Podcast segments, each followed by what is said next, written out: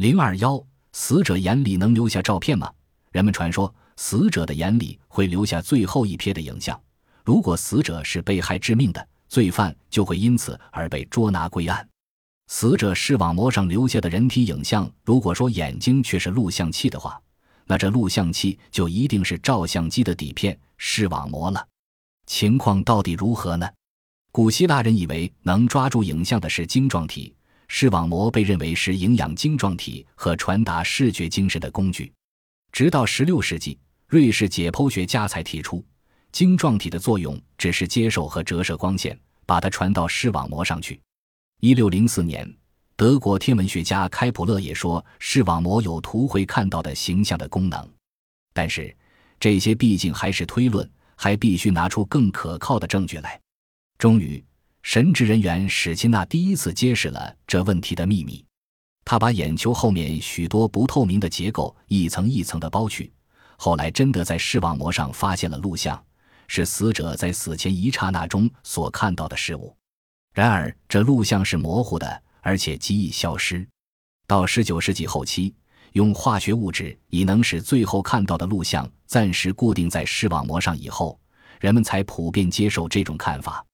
德国科学家科伦曾用鸽做实验，在阳光下让鸽的眼睛对准窗格，然后立即把它杀死。解剖后，果然在视网膜上发现了窗格的录像。据说，国外有些侦查人员已能利用被害人视网膜上的图像跟踪追击，从而把杀人凶犯捕获归案。尽管如此，若想真正取得视网膜上的录像，又几乎是不可能的，因为留下录像的条件相当苛刻。不仅死者在死前一瞬间要眼明心亮，在糊里糊涂的情况下能够看到什么呢？而且必须迅速固定取影，错过了时机，一切也就化为乌有了。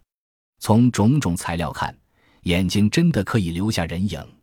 一九九五年八月二十三日，香港《大公报》有一篇富商直破绑架案的消息。说是西班牙富商那家恰乌的女儿美洛蒂在上学途中被绑匪劫走，绑匪要勒索一千万美元，富商要求绑匪拍摄女儿的照片，以证实其仍然活着。收到照片后，他就交给警方。专家将美洛蒂的眼珠放大，果然显出绑匪的模样。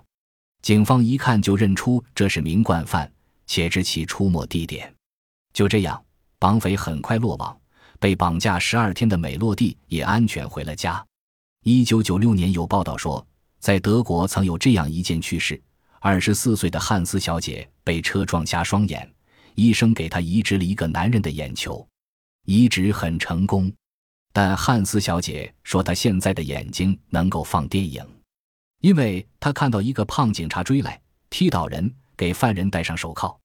医生的解释是：你患上的是死刑犯的眼球。他的是神经细胞是鲜活的，他死前见到的影像印在视网膜上，过三个月图像就可消除，一切就会正常的。从常理推论，不可能有放三个月电影的眼睛。这报道类似科幻小说。